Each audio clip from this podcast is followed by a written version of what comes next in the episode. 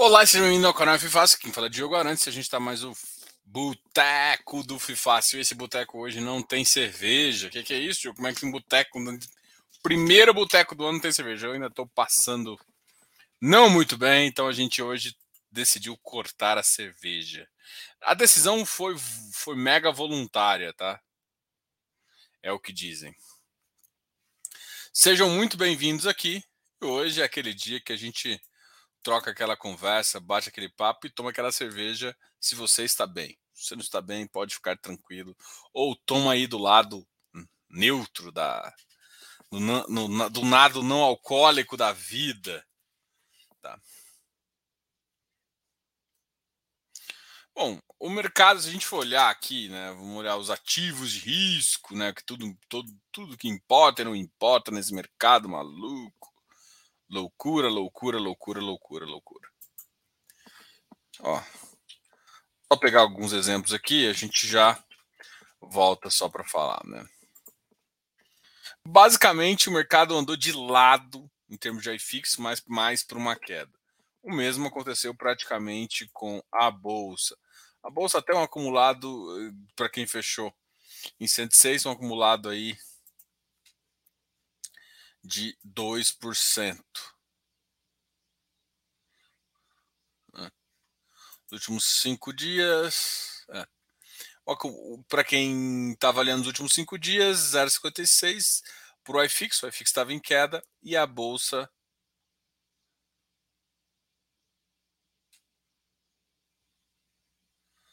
E a bolsa é uma levita também o mercado inteiro está precificando essa pequena baixa.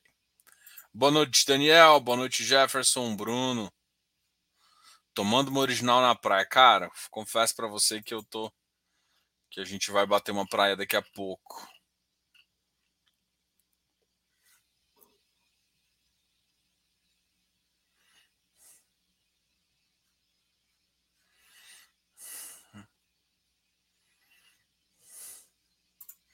Bom, vamos aos fatos relevantes. GCRA pagando 1,22, JASC pagando 0,37, FGA pagando 0,14, RBRL pagando 0,65, RBR Proper 0,27, Jardim 0,65, RB, BPRP, isso me interessa. MGFF 051, BRCR 047, BCFF 056, DEVA 1,05, BTCI 095, EGAF 4,20.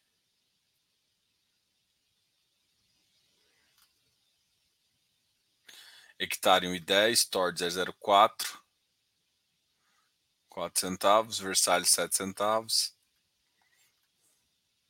Decra 12 centavos,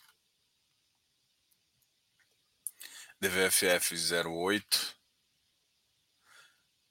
Depro 1,05, Def...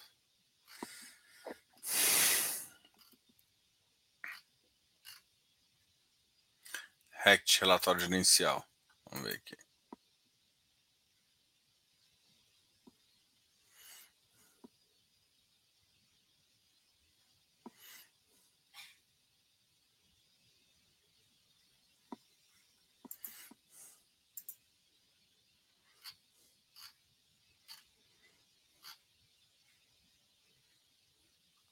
requer fato relevante. Eu acho que é isso que vocês estão comentando aqui. Ah, ver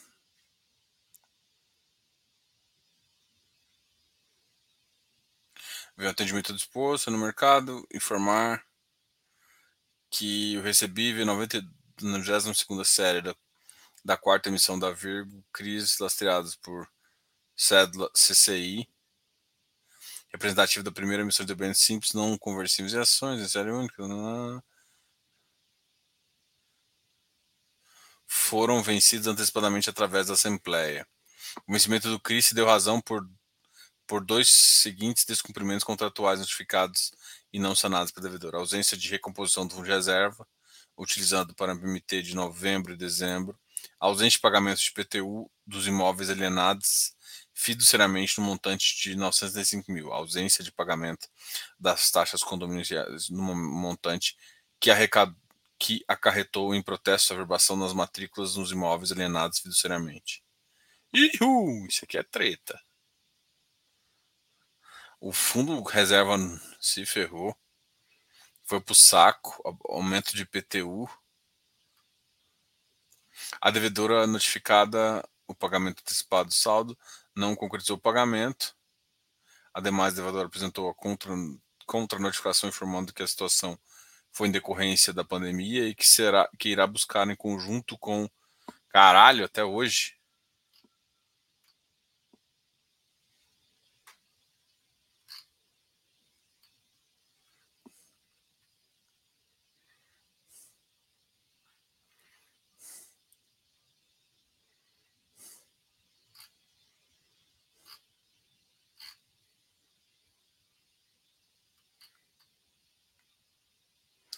que cria esse. Vamos ver. Vou pegar o relatório deles aqui.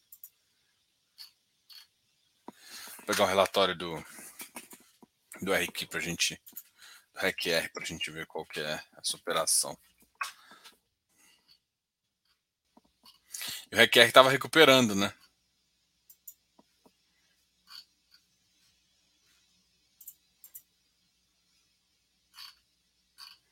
RQR é um cara que estava recuperando.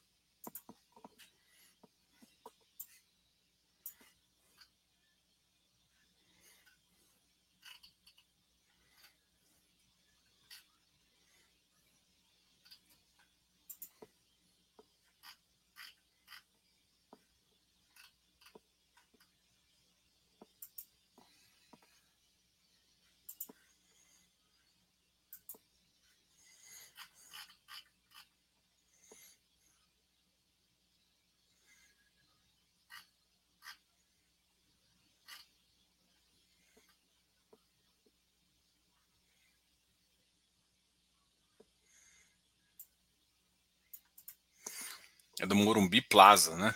Vamos ver aqui. É que é 90, 92 série. Investimento Morumbi Plaza. IPCA mais 7 ponto devedor. Morumbi Plaza. Vamos olhar essa empresa aqui, como é que ela tá.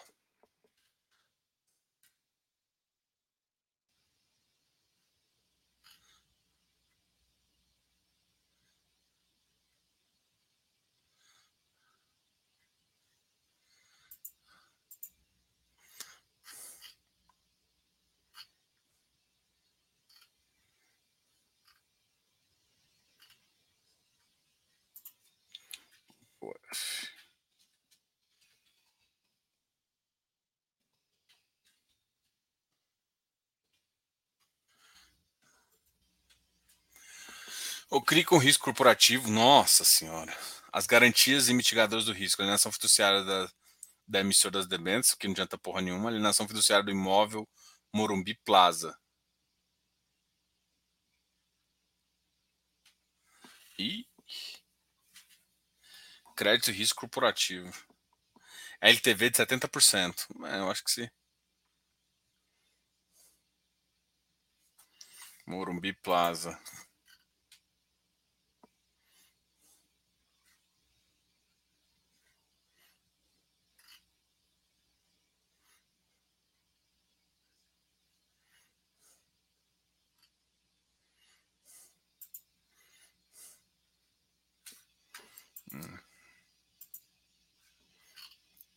Bom, vamos continuar. É. O impacto é 0,027, como foi dito aqui. A, a operação é essa. A alienação fiduciária do imóvel Morumbi Plaza com LTV de 70% com base no valor de avaliação do mercado. É isso que é preocupante, porque a LTV 70% não é tão alto assim. Risco de crédito corporativo.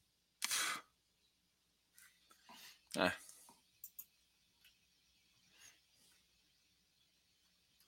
tem que acompanhar mesmo. Eu acho que agora Esse cenário aqui é um. A gente sabe que o mercado está num cenário difícil, né? É estranho isso acontecer agora. A justificativa também foi meio pífia.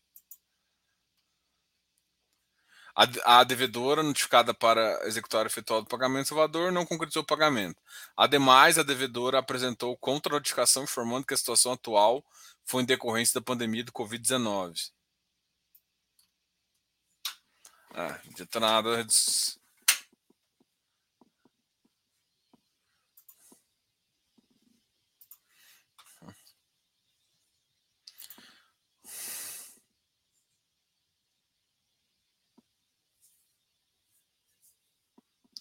Hoje animou, pingou o fundo de infra Cadif. Estamos seguindo aportando.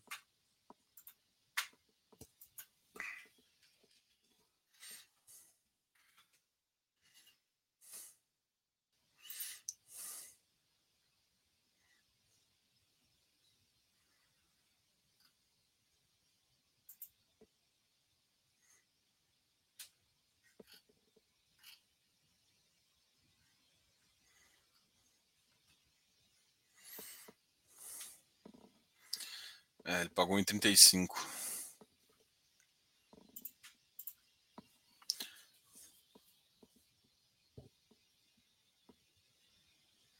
Diogão, o CVBI parece ficar meio jogado de lado. O que você acha do ativo? O ativo é bom, mas assim, cara, como um ativo caixa, deve demorar um pouquinho mais para voltar, né? Que tomar cuidado, porque assim, é, tem hora que o mercado, o ativo é bom, mas nem sempre você toma um comprador suficiente. O CVBI, na pandemia, ele tinha sofrido bastante.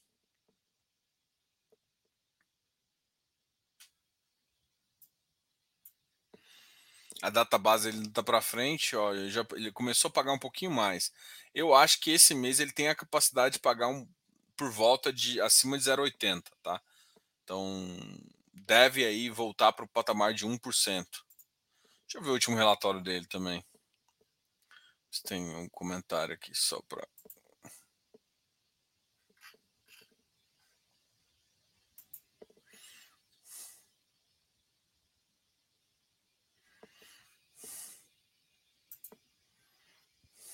Ah, tome cuidado, que assim, tem... o que acontece? Todos os ativos de IPCA, enquanto o IPCA não mostrar, eu acho que o cenário atual gerou uma confiança maior dos investidores em ter uma inflação não dentro da meta, mas abaixo de 5%, abaixo de 6%, 5,5%, 5%, isso vai fazer com que os ativos que estão mais IPCA não, não subam tanto. Apesar, olha, o, nosso amiguinho CVBI, ele tem 80% do PL em IPCA e 15% em CDI+.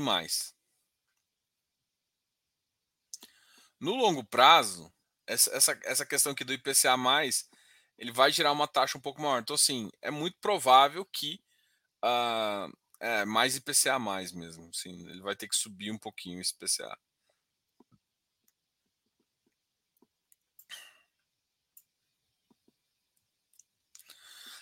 A curva que o mercado prevê de IPCA é que eu acho que está sendo um pouco otimista. Eu, eu colocaria 5,5 uh, para pensar menos. Não que eu acho que vai dar 5,5, eu acho que vai dar mais, mas eu não gosto de projetar isso. Então, em relação ao CVBI, né, vou até compartilhar aqui. Opa, não saiu.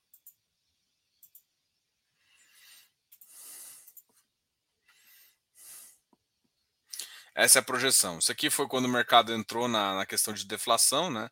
Então, esses meses foi de deflação. Agora, dezembro deve voltar um pouquinho uh, maior já. Tá?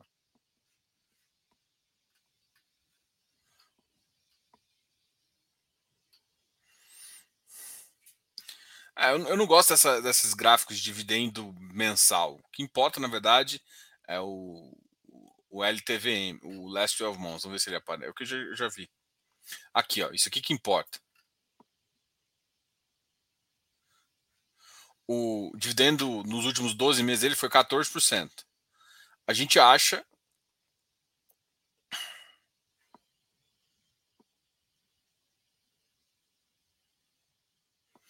É, mas assim, ao patrimonial foi 13,5. A gente acha que esse mês ele vai pagar um pouquinho menos, vai pagar um pouquinho, vai chegar ali nos 14 e pouquinho, tá? O LTVM. E aí, isso baseado uh, no, no dividend yield da cota patrimonial, tá? A cota patrimonial, para quem não sabe, está na faixa de 93, enquanto a cota de mercado está 88.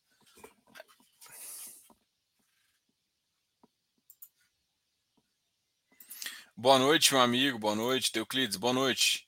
Penso que o Tord vai falir. Cara, gente, o Tord é um ativo de, de desenvolvimento. Desenvolvimento não necessariamente paga em curto prazo, entendeu? Então, não. Não tem nada a ver com falir ou não, entendeu? Ele não era um ativo. Ele, ele fez algumas mudanças para pagar mais retorno e acaba que gerou isso. Mas realmente, esse último, esses últimos pagamentos dele foram pagamentos bem complicados assim. 0,4 centavos é, é, realmente o ativo uh, não está conseguindo entregar resultado nem ganho de capital. Então, pff, tá foda.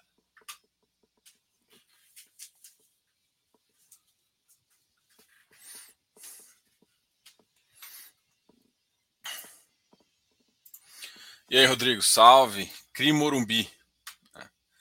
CRI Morumbi Plaza, 2,7% do PL. É. Ah, não, não, eu não preocuparia. Assim, claro que você tem que preocupar. Assim, uh, eu achei algumas coisas estranhas, mas enfim, vamos ver o que, que.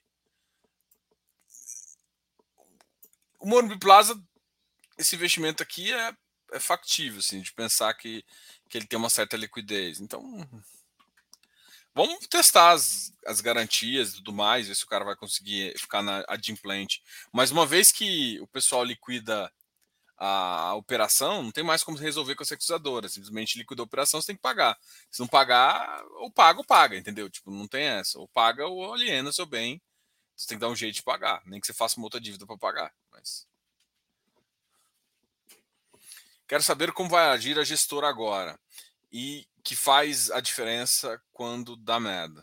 É. Não só de gestor agora, né? na verdade vai fazer diferença tudo. É como é que foi estruturado e também agora é uma, uma questão legal, né? A questão legal depende um pouco dos nossos juízes, enfim. É o trabalho da gestora, da originação que ela fez, né? Do trabalho que ela fez originando o papel e vendo como é que faz. O, o fato de você um, de ter um PL de 2,5 bi para o REC-R, eu sei que vocês estão doidos para falar do REC-R, né? O fato de ser um PL 2.5 bi, um ativo que tem 67 milhões, é peanuts, né? É quase nada. Então, tipo, representa muito baixo, 2,7%. Então, é. sei que vocês estão curiosos em ver isso aqui, é justamente isso aqui, 2,7%. Aqui é uma estrutura de debêntures.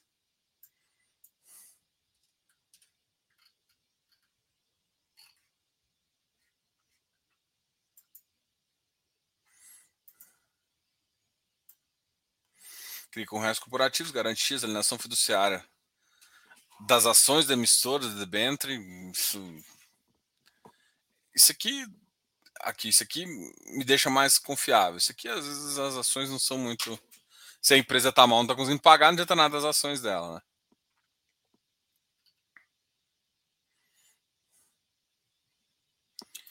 Boa noite.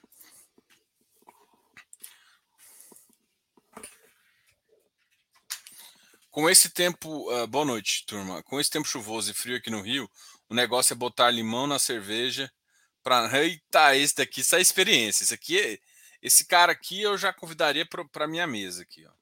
Bruno. O tempo chuvoso e tal. O negócio é botar um limãozinho. Tô brincando, rapaz, aqui.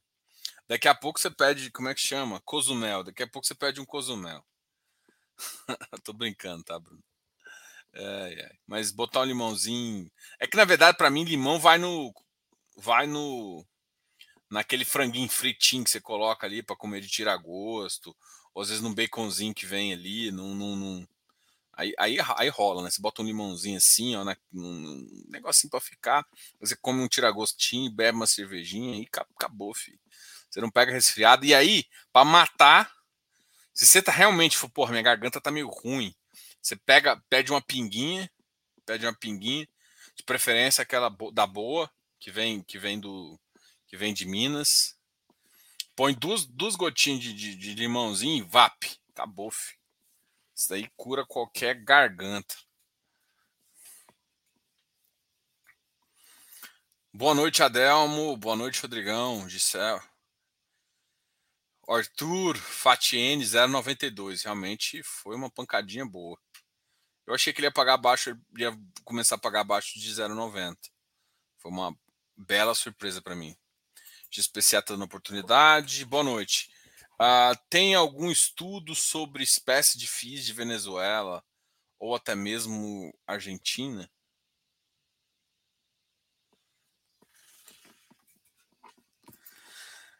Não. Faz uma, um comparativo dos fundos de renda urbana. Estou, estou no VBI, mas não estou tão convicto. Cara, renda urbana, para mim, assim, o EVBI é da VBI, tem um bom histórico, só que eu acho que não está muito diversificado. Tem contratos atípicos. Tem o da o VIUR, da, da 20, que tem muito educacional, também precisa de diversificação. Os mais diversificados são o HGRU, que talvez seja o mais famoso e talvez o melhor. E depois tem a RXF. A RXF também, que você tem a questão da alavancagem, mas por ser muitos contratos atípicos e com bons devedores, pode fazer sentido.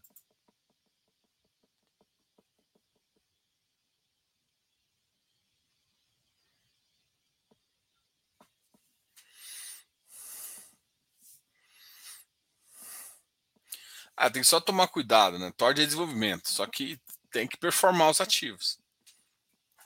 Diogão, lembra, gente, esse ano não é um ano de equity. Então, o Tord é um ativo de equity. O risco dele é maior. Então, uh, ele vai performar mais para frente. O problema todo é que você tem que entender a tese, que é, se você pegou ele como se fosse um ativo que pagasse mensal, é complicado. Ele não é o Tegar, ele não é o MFI.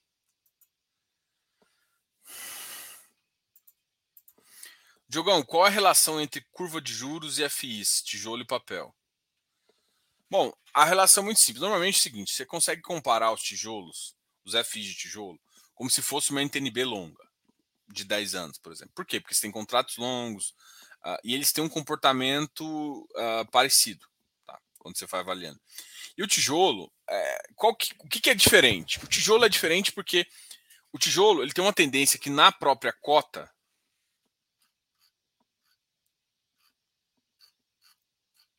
O tijolo tem uma tendência que na própria cota ele valoriza.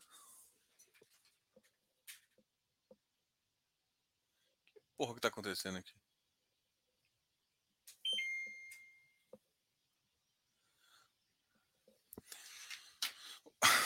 O tijolo, que é mais ou menos o que acontece com, com uma NTNB. Tá? Então, o que, que acontece? Quando gente, qual é a relação entre FIs? A relação é, quando você está falando de, de uma NTNB, que tem uma relação de curva longa, ele tem uma proximidade, ele dá para dá, dá para se comparar esses dois ativos. Mas tem diferença? Tem, porque a NTNB te garante que a inflação é repassada para cá. O tijolo, não necessariamente. O tijolo, ele pode repassar, ele precisa de ciclos para passar. Então tem outros, ou seja, uma NTNB ela passa de qualquer forma. Então quando você vai, quando você faz uma análise histórico de spread de uma B versus os FI, você consegue ver uma relação. Tá? Só que é uma relação intrínseca em relação a esses dois ativos, beleza? Então o que acontece é o seguinte: quando a taxa de juros está alta, e não só a taxa de juros hoje, que a gente chama de spot, não é só Selic, mas o mercado está olhando para o futuro e está vendo uma taxa alta, ou seja, é, você tem que lembrar que você está comprando. Quando você compra o fundo imobiliário, você compra um fluxo futuro. Então, quando você pega um fluxo futuro com uma taxa futura alta, o desconto que você vai ter que fazer é muito alto. Isso faz com que os FIs caiam. Quando essa taxa futura cai, cai esses fluxos valem mais. Você recebe mais dinheiro, porque a, a, a, taxa futura vale menos, então os ativos valorizam. É mais ou menos essa relação. Daí, por isso, você consegue comparar com o NTNB e é isso que a gente fala. Então, quando a gente fala de oh, o mercado tá bom ou tá ruim, não é só pela Selic que tá 13,35, não é só pelo dividend yield. Porque, na verdade, o que você tem que comprar não é dividend yield, porque dividend yield passado. Dividend yield, na verdade, é uma foto. E quando você olha para o LTM, né, o dividend yield dos últimos 12 meses, last 12 months, você está olhando para os últimos 12 meses, você está olhando para o passado. E, na verdade, quando você compra um ativo, você tem que olhar para o futuro. Para olhar para o futuro, você tem que olhar para a projeção futura de IPCA, projeção futura de caixa desse ativo, fazer tudo isso e trazer valor presente. Isso é o que seu ativo vale. Se a taxa de juros está mais alta, essa taxa de juros não é de hoje, é a lá do futuro. Se ela está mais alta, quando você vai descontando o caixa, desconta mais e o valor desse ativo vale menos agora. Entendeu? Então, basicamente, é isso que é, que é o famoso isso é um, uma, uma, um famoso método que é valuation of caixa contado, mas na, na verdade tudo é assim. Só que assim, é uma relação direta entre tudo? Não. Quase tudo no mundo, todos os ativos financeiros, eles são interligados por, por essa magnífica curva que é chamada de curva de juros. Então, tudo que é ativo financeiro é fazendo isso. Olha, o imóvel, ele em si, uh, ele acaba, ele segue muito mais alguns apelos econômicos, mas o FI, ele tem um apelo por ser um ativo líquido, ele tem um apelo muito próximo de um ativo. Uh, ele tem um apelo muito grande de juros, de, de, curva de juros. Os imóveis, eles têm um apelo muito mais de, de, de, de relação de ciclo imobiliário, porque a liquidez é mais diferente. Então, o, o, quando você tem. Quando é mais difícil de vender, a, a pessoa não vende a qualquer preço. Ela demora mais. Então, o, o mercado imobiliário ele tem uma dinâmica um pouco diferente da própria dinâmica do iFix. O iFix ele é uma mistura de dinâmica de imobiliário com ativo de com ativo financeiro e ativo financeiro atrelado a juros, tá? Então tem a ver todo ativo. Tanto é que a avaliação de um imóvel ele é baseado nisso. E papel? Papel basicamente é isso, né? Quando você olha o fluxo futuro desse papel, é o indexador. Ele tem uma taxa de 6, 7%, se for um high grade, mais o IPCA. Entenda que esse IPCA pode ser variável, mas entenda que o que você está querendo é um cupom real. E isso é o que você vai receber ali nos seus dividendos. O, a questão é, para papel, tudo que você recebe no, via dividend yield. Para tijolo, parte do que você recebe é via valorização. Mas essa valorização só acontece se o mercado vai bem. Isso que talvez seja a sacanagem do tijolo. Porque, tipo, é basicamente o seguinte. Ah, por que, que isso acontece? Pensa que você comprou um imóvel hoje por 40, 400 mil. Beleza? Você comprou por 400 mil. Você comprou talvez ali no, no, início da pandemia. Tal. Assim começou, você quis morar numa casa, 400 mil. E aí o que aconteceu? A economia começou a ir mal. E aí o que aconteceu? Os caras, os empreiteiros continuaram fazendo casa. E aí agora tá vendendo uma casa ali perto de você de 400, sei que começou a ter muito estoque. E não tá vendendo. O que, que você acha que vai acontecer? Vai dificultar você. Então, uh, como essa taxa justa mais alta, é mais difícil financiar. Ou seja, isso tudo vai impactando na economia e esses 400 mil que você ia vender, às vezes, para você ter que vender, você vai vender mais barato. Então, mesmo que passou um tempo, passou inflação, passou tudo isso, o que define preço de, de, de, do mercado imobiliário é o mercado imobiliário. Não é exatamente juros. Mas os juros impacta na condição do mercado que impacta na, na, na, sua precificação. Ou seja, se fosse um mercado mais positivo, se as pessoas tivessem com mais dinheiro, elas estariam comprando mais imóveis e normalmente o preço está subindo nesse cenário. E a economia tá pujante. Entendeu? Então, tipo, é, tudo relacionado, ou seja, tudo relacionado à economia. Se a economia está mais animada, as pessoas gastam mais dinheiro. Se a economia está pior, está em recessão, as pessoas gastam menos dinheiro. Primeiro, porque elas têm menos dinheiro, tem menos dinheiro em circulação, esse é o motivo da recessão, né? Tem menos dinheiro em circulação, e é por isso que o mercado faz essa, essa visão expansionista ou contracionista. É, ou contracionista de juros. Tá? A gente está no momento contracionista. A gente quer que a economia. Dê... Só que a gente fez isso para segurar a inflação. A inflação meio que sob controle, a gente pode fazer isso. Aí, qual que são os outros aspectos? Aí volta aspectos. Mas se a gente for olhar para a taxa de juros futura, ó, o mercado está com uma taxa Selic de, de 13,75 tem mais ou menos seis meses, talvez um pouco mais. Mas a taxa de juros piorou vamos colocar, depois que assumiu que a taxa de juros estava em. O futuro estava em 11,2, há do, nove meses atrás estava em 8, 8,5, 8,5, 9. Isso estou falando de 10 anos. A taxa, ou seja, há 10 anos a projeção era 10. E é natural que essa projeção faça isso, é, fa faça essa curva. Ah, passou um tempo, o mercado piorou de novo, foi para 11 e agora o mercado foi para 13. Então o mercado não está prevendo uma queda de juros, principalmente por conta dessa âncora fiscal. O mercado está com dúvida em relação a isso. Então o mercado exige prêmios maiores, tanto para agora quanto para o futuro.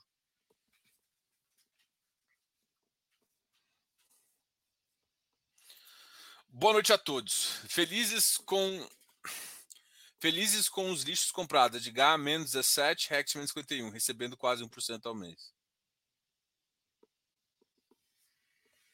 Vai lá, amigão.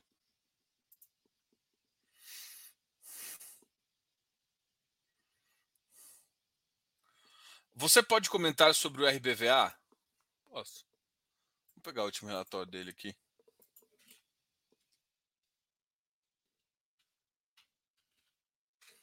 Cara, o RBVA é a junção de várias, de várias coisas. Ele era ele é antigo, ele era um ativo da agências caixa que juntou com o ativo do SAG, que era agências do Santander.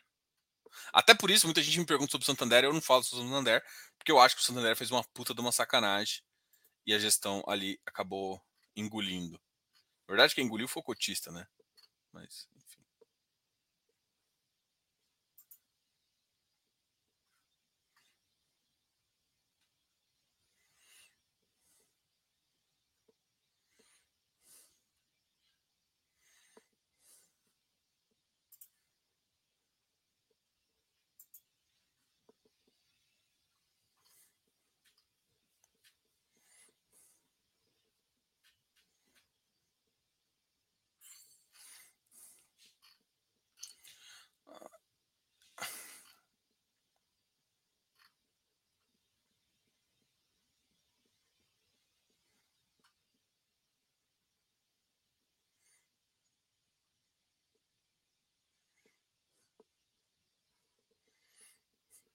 Ó, renegociação com a Caixa. Em 30 de novembro, o fundo concluiu importante inovação dos contratos da Caixa dos 13 imóveis que tinham vencimento em 22.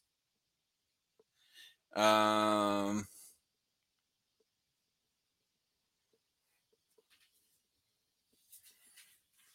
Em novembro de 2012, o fundo realizou uma operação sales com a Caixa, um, momento em que adquiriu 26 imóveis do banco e e os locou para a Caixa, contrato atípico, né? Você vende e aluga de volta. Durante 10 anos foi admitida revisional, um contrato atípico que garantiu uma previsibilidade de distribuição dos rendimentos e aumento de acordo com o GPM. Dos 26 imóveis adquiridos em 2012, alguns foram vendidos e outros foram renovados contratos realizados em 2019. Com isso, três imóveis tinham de locação até 2022. Agora, passados os 10 primeiros anos, vou mostrar aqui. Agora, passados os 10 primeiros anos, o fundo concluiu a renovação de mais 10, o que passa para 2032. Conforme retratado. Os comentários. Tá, tá, tá. A gestão procurou confeccionar um acordo que fortalecesse a segurança do fundo em relação aos imóveis e pendências financeiras de regularização. Isso é um dos grandes problemas era que o, o papel, o fundo estava tão bagunçado que eles não, não tinham a matrícula. Foi passado, foi feito esse contrato, mas nunca, o fundo nunca teve a matrícula de fato. Isso aconteceu com o Saag também. Então, isso está sendo resolvido. Aqui, ó. Para 11 desses imóveis, para novo, ou seja, é difícil até de vender porque você não tem você não tem o ativo. Novo prazo de recomendação. A, a Caixa terá o prazo de de três anos para apresentar os documentos necessários para a regularização. Decorrido do prazo, caso a documentação para a regularização dos imóveis não tenha sido totalmente entregue, a opção de venda será acionada e os imóveis serão devolvidos para a Caixa pelo preço de aquisição do, do GPM atualizado. Para o caso dos imóveis que sejam efetivamente regularizados nesse prazo, a partir da regularização, o preço do imóvel será atualizado para o valor do laudo de avaliação elaborado futuramente. Uh, é aqui vamos olhar o portfólio dele. Aqui ele está explicando as operações, tá? Vamos olhar aqui.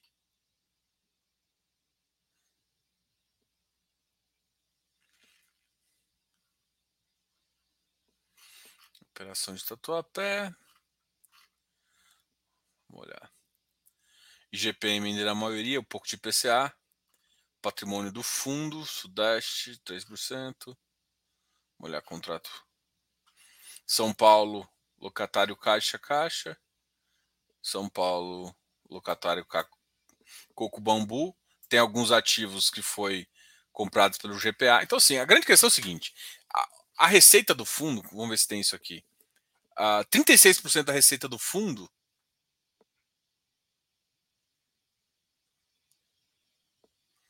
vem do Santander. Cadê a caixa? A caixa também é relevante. Olha, o grupo GPA fica com 20, 24% e a caixa fica com.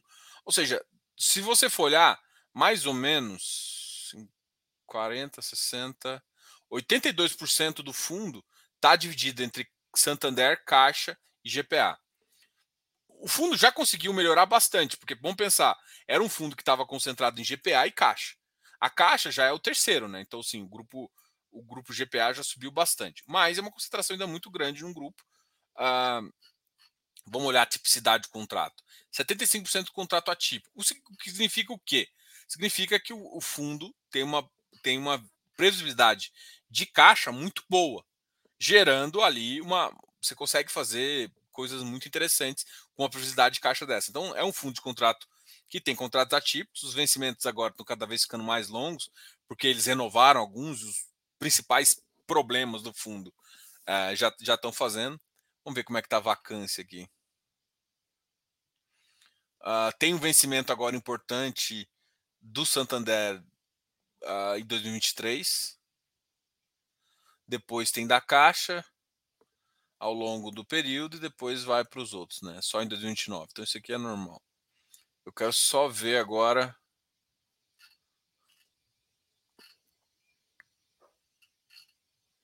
Hum.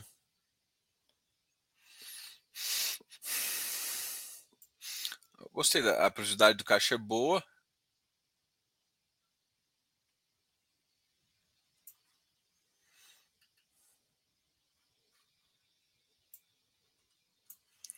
Ó, capital, aqui, isso aqui seria a linha do tempo, né?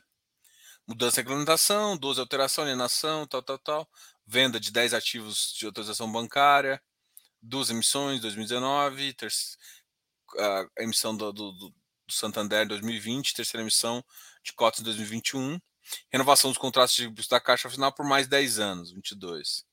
Aquisição de, de 14 ativos com lo, localização primária para o varejo e atuação dos setores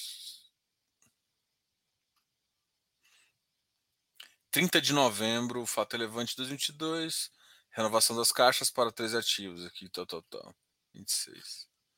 A única coisa que eu queria ver agora, que faltou aqui, é se tem alguma algum ativo. Acho que tem vacância, porque eu acho que teve alguns ativos aqui que eu vi sem. Aqui, ó, esse ativo está com vacância. Campo limpo, esse aqui está com vacância. Então, mas vacância é pouca, né? Locatário. Só esse cara aqui que tem Haddock Lobo, esse, esse aqui é famoso com bambu. Hum... É, a vacância desse ativo é baixa.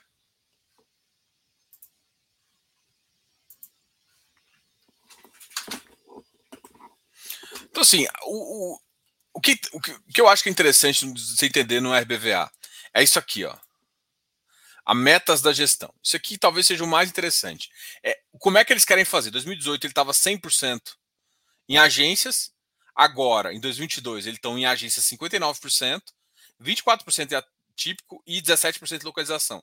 Eles querem chegar a 20% de agências em 2024, 50% atípico. Então, assim, o que eles querem fazer é isso aqui. Eles querem transformar o fundo nisso. E para isso, eles vão precisar de fazer novas captações, novas emissões, né? Uh, eh, para fazer isso. Então, assim, a primeira coisa é como é que você fez essas novas. Por isso que a gente se ancorar no VP dele não é uma boa âncora. Até porque pode mudar bastante. Né? Vamos olhar o VP dele aqui. Uh, patrimônio líquido, mas é uma bosta, porque a gente gosta de saber o VP mesmo. Fechamento do mês 91. O real, tal, tal, tal, tal.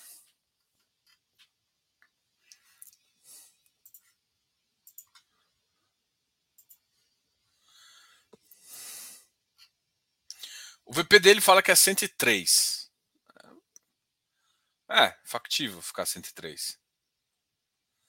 Um desconto aí de 10%.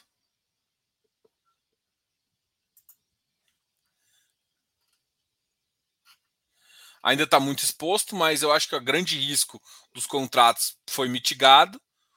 O, ativo passou agora a pagar 1,16. Tem um carrego razoável.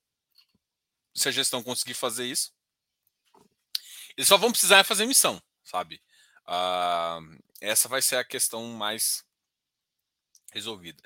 Vai ser um primeiro caso de turnaround de um ativo, né? Ele conseguiu pegar um ativo de agências e transformar num ativo de varejo, de renda urbana, com vários setores, vários contratos atípicos aí. Enfim.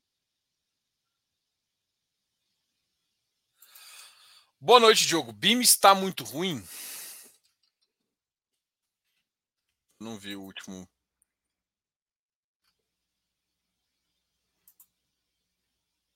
Cara, com base em que, que você falou que é ruim?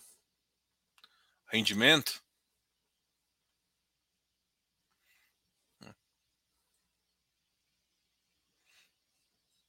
É, o BIM eu acho que sofreu bastante com essa com essa questão uh, da.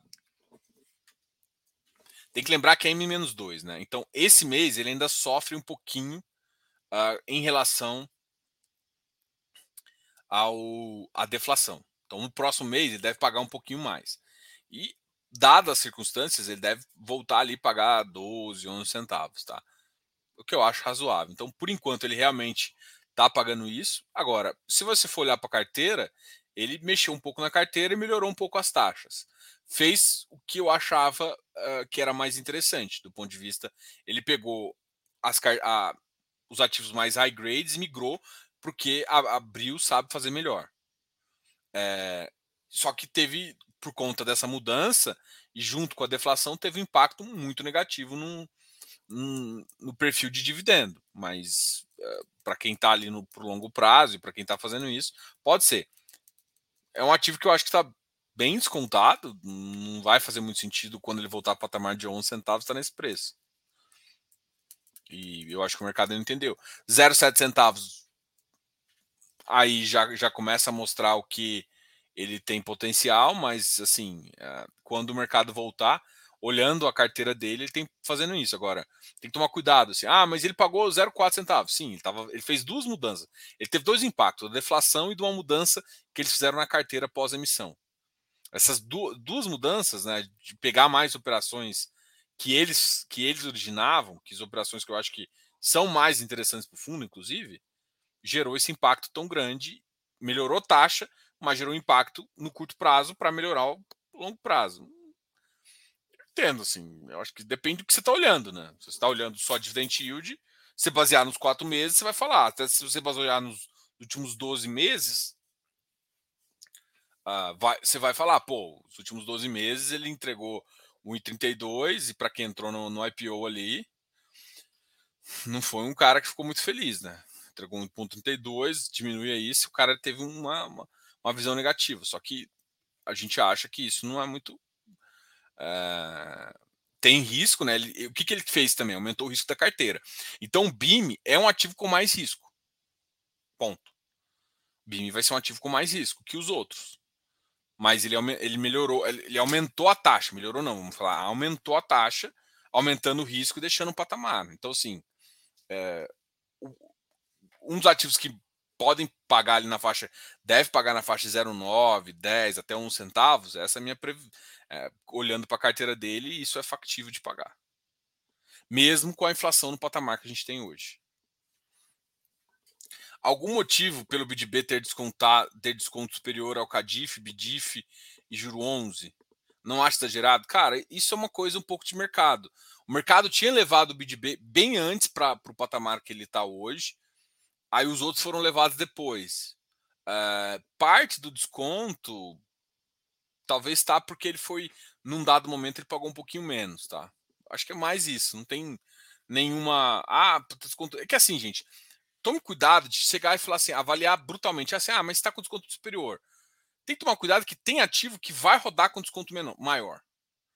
Por conta de gestão, por por vários motivos. Isso é natural. Tipo, não dá para você comparar Cadif com Bidib, juro com Bidib. O juro tem uma outra estratégia. Talvez o mais próximo ali seja o Bidif, né? E mesmo assim tem visão diferente. O Bidif caiu recentemente também fortemente. Então, eu acho que assim, eu acho que os dois que estão mais com desconto, inclusive, é o Bidif e o Bidib. Uh, o, o Cadif está com desconto, mas é menor. Tá? Uh, mas não dá para você simplesmente comparar, porque desconto é uma coisa que depende da, da vontade da galera vender. Tem ativos. Ah, Diogo, então, é, porque assim, o problema todo não está na, na visão de falar assim, tá com desconto superior, então é melhor comprar ele. É essa essa essa essa conclusão é que está errada. Não necessariamente. Tem ativos que vai ficar com um desconto maior. Às vezes é oportunidade. Pessoal, eu vou terminar a live de hoje. Depois a gente conversa mais aí. Em outra live, hoje, vendo a entrevista Ulisses da Esparta sobre o Juro 11, umas perguntas foram da, da inserção ao Fiagro. Uh, vai virar moda. Ah, eles, a, gente, assim, a gente já sabia que eles iam ter essa. A gente já tinha discutido isso. Eles vão entrar em Fiagro e devem fazer mais um FINFRA também. Boa noite. Quantos FIs você tem na carteira? Acho que uns 80. Mas, cara, não olha muito assim, porque eu tenho 80, mas na verdade, posição real. Tem, ter hora que. Tem, ah, de o que foi? Por exemplo, eu tenho, tenho poucas cotas de alguns ativos. Por quê? Porque às vezes eu queria conversar com a gestão, eu queria ser cotista, eu comprei umas cotas para testar, às vezes eu comprava, às vezes quando eu vendia, às vezes eu não reduzia 100% quando eu, quando eu não queria mais ter a posição. Então, assim, tem posição que eu tenho que é insignificante para mim. E, mas significa que eu tenho muitos ativos. Cadê a gela? Cara, eu tô meio passando mal, por isso até que tenho que terminar agora. Eu comecei a doer de novo aqui, vou ter que parar. Mas semana que vem, com certeza, já tô melhor e tomando uma gelatinha. Galera, obrigado a todos aí. Ó, a gente tá nas últimas horas para quem ainda quer comprar o curso, tá? Eu sei que normalmente o Boteco a gente não fala muito disso, mas as últimas horas estão aqui. Qualquer coisa, eu acho que, inclusive, o, o o cupom de desconto para quem quer comprar individual já, já expirou. Se tiver algum problema, pode mandar um e-mail para canal ffácil.gmail.com que o pessoal te responde também, tá? Pessoal, obrigado a todos. Estou falando do curso, né? Tem, tem, três opções de comprar o curso, né? Comprar o curso, os dois cursos do FI já tudo num pacote só, isso já está com desconto 35% embutido no preço, então pode ir lá e comprar. E tem os descontos para quem quer comprar individualmente, ou o curso de valor chefe fundo imobiliário ou o curso FI Infra, tá? E esse cada um tinha um desconto de 20%, que era o Natal Fácil, esse é o desconto. Só que eu acho que o desconto expirou hoje, agora, né? Porque era para expirar até. Se você tiver interesse ainda, me chama aí que a gente consegue validar. Mas hoje à meia-noite vai parar tudo, tá? Valeu, falou. Obrigado a todos por estar aqui. Semana que vem a gente volta. Uh... E a gente faz. Fui.